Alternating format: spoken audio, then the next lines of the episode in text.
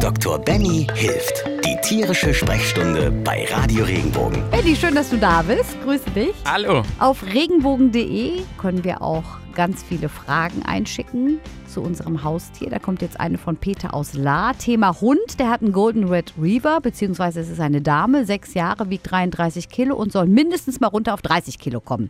Kein Abnehmversuch, Benny, klappt bis jetzt. Der Tierarzt ähm, hat ein spezielles Trockenfutter wohl empfohlen. Das funktioniert aber leider auch nicht. Jetzt fragt der Peter aus La. Benny, was machen wir falsch? Gewichtsmanagement beim Hund und bei der Katze, eines meiner Lieblingsthemen. Oh. Und zwar aus einem ganz einfachen Grund. Wir äh, sehen, also auch die Werbung verkauft uns unsere Tiere im Durchschnitt immer zu dick. Also ich glaube auch, dass sehr wahrscheinlich die 30 Kilo wahrscheinlich sogar noch ein bisschen niedriger sein müssten. Also ähm, ein Tipp vorab, es gibt einen sogenannten Body Condition Score, den kann man wunderbar googeln. Ähm, da gibt es tolle Bilder zu, da geht es über Rippen, über Fett im Prinzip auf der Hüfte, am, am Kopf, am Nacken, ähm, der kompletten Wirbelsäule. Und darüber kann man praktisch in, es gibt zwei verschiedene Systeme, das Hauptsystem hat acht Stufen, einordnen und kann sich daran orientieren, ob ich jetzt eine 5, eine 8 oder eine 1 bin. Also zu dünn, zu dick, normal. Und das geht beim Hund sehr gut, äh, bei der Katze genauso und daran kann ich mich orientieren. Das vorab. Ist das sowas wie der Body Mass Index für uns Menschen? Indirekt, genau. Beim Body Mass Index beim Menschen ist es aber so, dass man das auf die Körperoberfläche bezieht ähm, und das ein anderer Bezugspunkt ist. Beim Hund ist das praktisch mehr vom optischen und wie der Hund dasteht und Stockmaß und sowas. Also es ist ein bisschen ein Unterschied, aber es kommt zum Schluss aufs Gleiche raus. Okay. Weil da auch der Fett, also es gibt auch einen sogar, wo man den Körperfettgehalt mit bestimmen und besprechen kann. Okay. Das geht auch.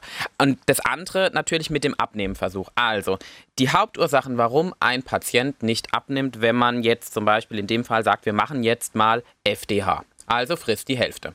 Dann sind es meistens alles andere drumrum. Also meistens ist auch wirklich nicht die Hauptmahlzeit die Schuld, sondern das ist ja so wie, wie bei uns. Wir essen dreimal am Tag, dann gehen wir zwischendrin so wie hier, wir essen mal einen Schokoriegel, trinken mal einen Kaffee, essen ein Stückchen Kuchen und das summiert sich über den Tag. Und Kalorien, die, die wachsen nicht von jetzt auf nachher, sondern die sammeln sich so über Tage und Wochen an, bevor wir dann die ersten Fettpölsterchen haben. Und so ist es beim Hund auch.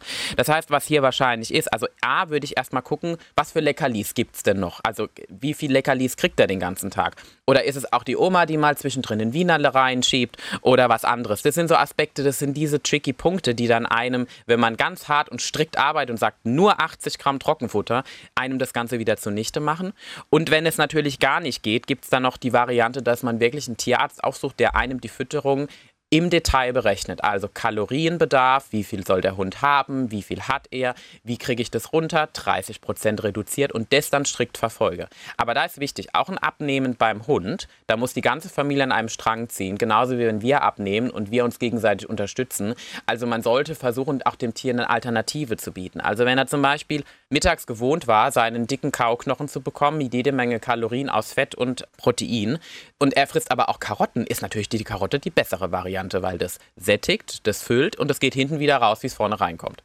Gibt noch eine ganz andere tolle Variante. Wenn es jetzt trotzdem ein Hund ist, der besonders viel Hunger hat, gibt es auch Futterzellulose. Das ist sowas wie Abnehmprodukte auch für den Menschen. Es ist sehr ähnlich zueinander. Das gibt man ins Futter rein. Das ist praktisch aus Pflanzenmaterial gewonnen, quillt auf, füllt ist aber eigentlich nur ein Ballaststoffchen, mehr auch nicht. Und so, über diese Maßnahmen kann man dann in der Regel jeden noch so hartnäckigen Hund, auch die lieben verfressenen Golden Retriever, wieder gut in den Griff bekommen. Und muss da auch noch ein bisschen mehr Sport gemacht werden? Ha, das ist Hm? die Frage, auf die habe ich gewartet. Ich Du liebe wusstest, sie kommt. also, ähm, gibt natürlich zwei Varianten. Also man kann abnehmen, indem man einfach seine Energiezufuhr drosselt. Das heißt, die Kalorien, die wir täglich aufnehmen, zu der aktuellen Bewegungssituation, die wir haben, die drosseln wir einfach. Dadurch nimmt man ab, ohne dass man sich bewegt. Das ist beim Hund genauso wie beim Menschen. Wenn ich natürlich aktiv und viel abnehmen möchte, möchte aber dafür trotzdem auch zwischendrin mal sündigen, dann muss ich natürlich dafür auch was tun und muss dann wiederum mehr Sport einfließen lassen. Aber eigentlich geht Abnehmen auch ohne Bewegung. Intervallfasten fällt mir gerade noch ein. Das ist eine gute, das geht beim Hund übrigens auch. Ehrlich? Also, ja, also man kann im Prinzip, man, also es gibt eine Möglichkeit, dass man beim Hund auch wirklich sagt, man integriert Fastentage. Meistens ist es so, dass der Besitzer einbricht, weil es einfach so ist, dass der Hund dann doch vor einem sitzt und einem die ganze Zeit mit großen Kulleraugen anschaut. Aber es ist sogar theoretisch gesund. Also es gibt Hunde, die vertragen das sehr, sehr gut. Was wäre da so das Intervall, was du ähm, empfehlen würdest? Also so aus der Erfahrung, also man könnte natürlich sagen, jeden dritten Tag, mindestens einmal die Woche. Ähm, einen ganzen Tag praktisch. ganzen Tag? Ja, natürlich. Oh Dann gibt es einen ganzen Tag gar nichts. Das geht Nur ohne Wasser? Probleme. Nur Wasser. Nur Wasser, kein Leckerlis, kein Oh gar nichts. Ähm, gibt viele, also ich meine, wir haben ja viele verschiedene Fütterungstrends und beim Basen zum Beispiel, also bei der Rohfleischfütterung gibt es Mhm. das sehr oft. Da wird dann sieben Tage die Woche, ähm, gibt's unter, also sechs Tage gibt es dann im Prinzip Futter und der siebte Tag wird gefastet und man kann das unterschiedlich gestalten. Es ist aber meistens so, und das wissen wir auch, äh, man knickt ein, man bricht durch, weil es gehört halt zum Alltag hinzu. Wir essen auch und da, deswegen macht man es meistens nicht mehr. Aber ich könnte Intervallfasten mit meinem Vierbeiner. Ja, Du hast ja gerade gesagt, also Fasten schadet eigentlich nie. Wann würdest du Fasten empfehlen?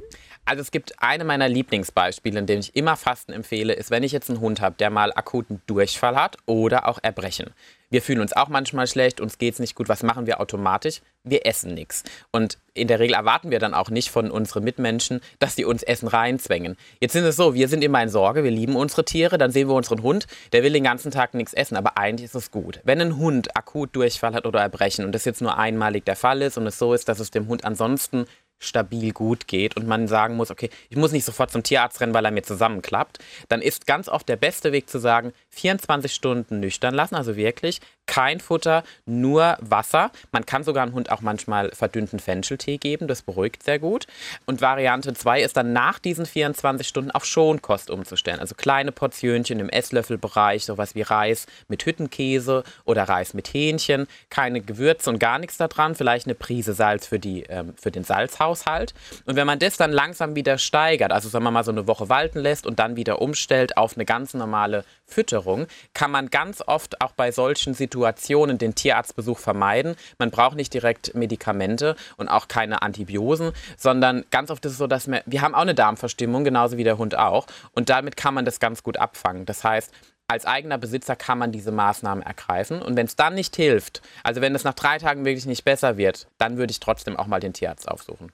Aber es heißt doch auch immer, man soll dann schon auch essen, was man möchte. Also so, wenn es einem nicht gut ist. Gilt das dann auch für einen Hund? Also wenn ich merke, ach guck mal, der wird jetzt ganz gern. Also we- wenn der Hund, nee, mm -mm, da ist, mm -mm. Hart also, ja, also, also da muss man wirklich hart bleiben, weil das Schwierige ist, wenn man wirklich sagt, man gibt dem Hund das, was er möchte. Also Hunde zum Beispiel haben keine Dehnungsrezeptoren. Das heißt, sie fressen eigentlich ununterbrochen ohne Ende und merken nicht, wann sie eigentlich satt sind. Deswegen, wenn man zum Beispiel mal vergisst, die Schüssel zu, also den, den Deckel zuzumachen von der Futtertonne, ist die Futtertonne leer. Und Hunde fressen auch so lange, bis es praktisch vorne wieder rauskommt, wo die Katzen wiederum anders sind. Die können das.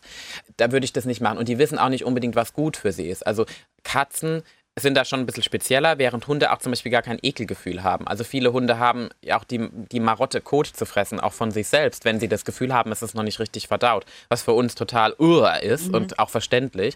Aber für, die, für sie ist das kein Bezug wie für uns. Das heißt, ich würde, wenn so eine Maßnahme ist, würde ich wirklich strikt bleiben, lieber auf Sachen, die ich kontrollieren kann, wie jetzt irgendwas reinzuhauen, was potenziell wieder auf den Magen schlägt oder auf den Darm. Wenn dir der Podcast gefallen hat, bewerte ihn bitte auf iTunes und schreib vielleicht einen Kommentar. Das hilft uns sichtbarer zu sein und den Podcast bekannter zu machen. Dankeschön.